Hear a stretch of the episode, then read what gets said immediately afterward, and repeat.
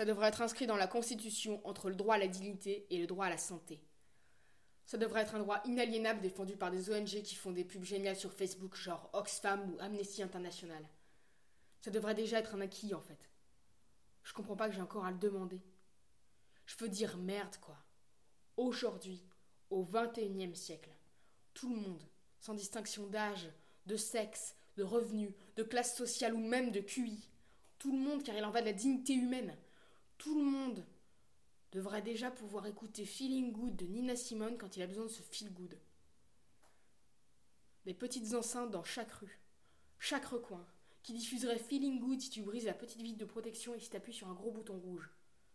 Quand t'es malheureux, quand t'es désespéré, quand t'es au fond du gouffre, tu briserais la glace et ça irait déjà mieux.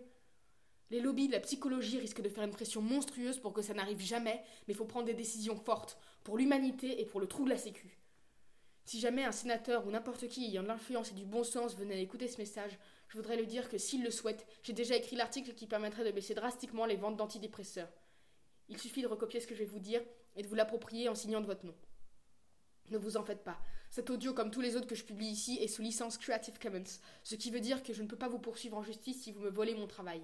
Ne vous gênez donc pas, prenez un papier, un stylo et notez. En cette nouvelle année 2019, virgule, je propose la création de milliers de postes radiodiffuseurs émettant en cas de besoin le titre Feeling Good de l'artiste Nina Simone. Point.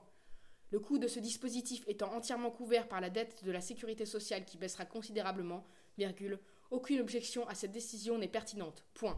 Un vote n'est donc pas nécessaire. Point.